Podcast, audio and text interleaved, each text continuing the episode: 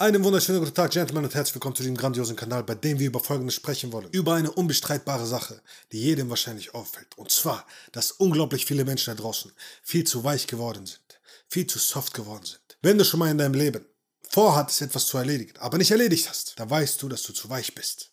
Warum? Weil sonst hättest du sie erledigt. Wieso hast du es nicht getan?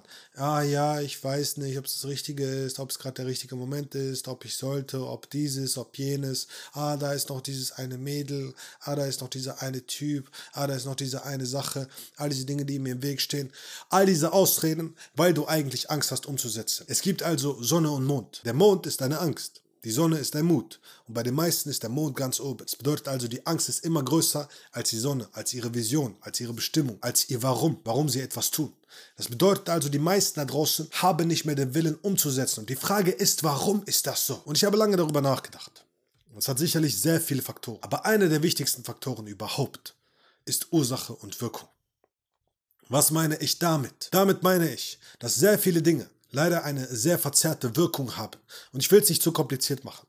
Was ist Ursache und Wirkung? Denken wir mal genau darüber nach. Ursache und Wirkung bedeutet, ich mache A und es passiert B. Das bedeutet also, wenn ich etwas esse, dann kommt es ja auch irgendwann wieder raus. Wenn ich einatme, muss ich auch irgendwann wieder ausatmen. muss ich nicht, aber wäre sehr schlecht, wenn ich es nicht tue. Wenn ich aus dem Fenster springe, dann lande ich auf dem Boden. Warum?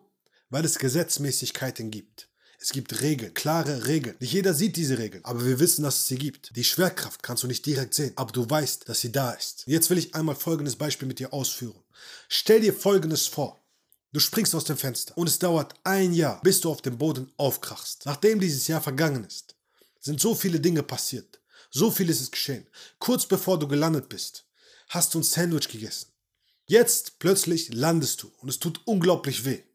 Glaubst du, du wirst noch erkennen können, warum du gelandet bist, warum du aufgekracht bist, wenn du nichts von Schwerkraft weißt. Wenn du Schwerkraft gar nicht kennst, wenn du keine Ahnung hast, was es ist, wenn du noch nie aus dem Fenster gesprungen bist, auf dem Boden gelandet bist und dann irgendwann plötzlich crashst und dir extrem, extrem wehgetan hast, aber davor ein Sandwich gegessen hast. Was wird passieren? Was wirst du denken? Du wirst glauben, dass der Aufprall von dem Sandwich kam. Sehr wahrscheinlich. Ah, warte mal. Ich bin gelandet, ich habe mir wehgetan, es tut gerade richtig weh. Ich habe davor ein Sandwich gegessen, das muss bestimmt am Sandwich liegen. Ah, warte mal, deswegen ist es bestimmt passiert. Das ist das Problem. Wir haben ein großes Problem mit Ursache und Wirkung und der Verzerrung von dem Ganzen. Mit der Verzögerung von dem Ganzen.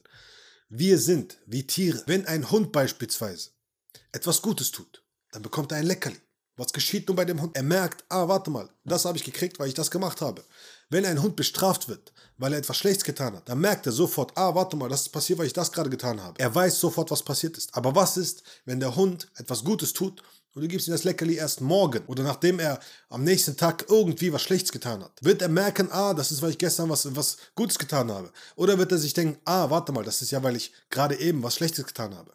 Er wird sich denken, weil ich gerade eben was Schlechtes getan habe. Weil wir immer den letzten Bezug nehmen. Und was glaubst du, ist damals passiert, wenn du beispielsweise rausgegangen bist, eine Dame angesprochen hast und die falsche angesprochen hast? Du wurdest sofort von dem Rudel umgebracht oder verprügelt und von einer Klippe geworfen. Ganz egal, was es war.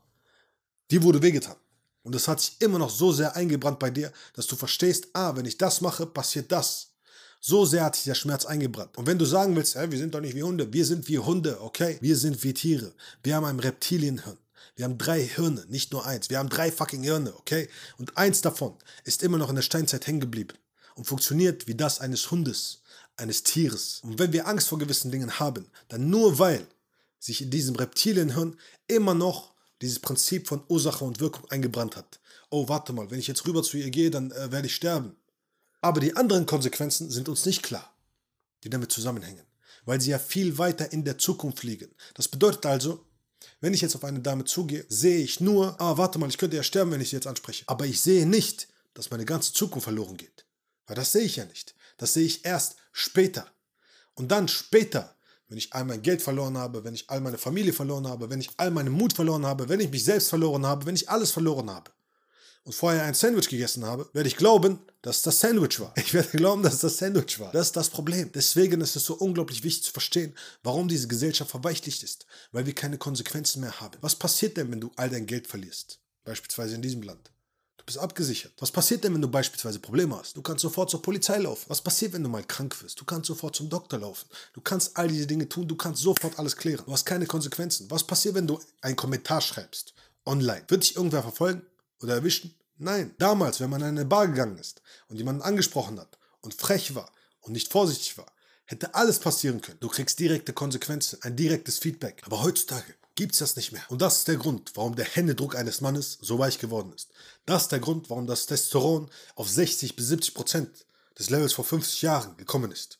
Das ist der Grund, warum alle immer weicher werden, weil du die Konsequenzen nicht siehst. Heißt also, du musst dir die Konsequenzen selber geben. Du musst dir immer im Klaren darüber sein, ah, warte mal, wenn ich das jetzt nicht tue, dann erwartet mich das da. Wenn ich jetzt nicht rübergehe zu ihr, dann erwartet mich dieses Chaos. Ich werde niemals Kinder kriegen, ich werde immer alleine sein, ich werde niemals glücklich werden, ich werde niemals eine Familie gründen, ich werde einfach zurückbleiben im Gamepool und einfach aussterben. Wenn du dir diese Dinge nämlich klar machst, dann kommt ein Schmerz hoch. Und jedes Mal, wenn du diese Konsequenz verbindest, ah, warte mal, wenn ich jetzt nicht zu ihr rübergehe, dann passiert das bemerkst du, oh oh, Schmerz. Das bedeutet, ich muss es tun, ich muss es tun.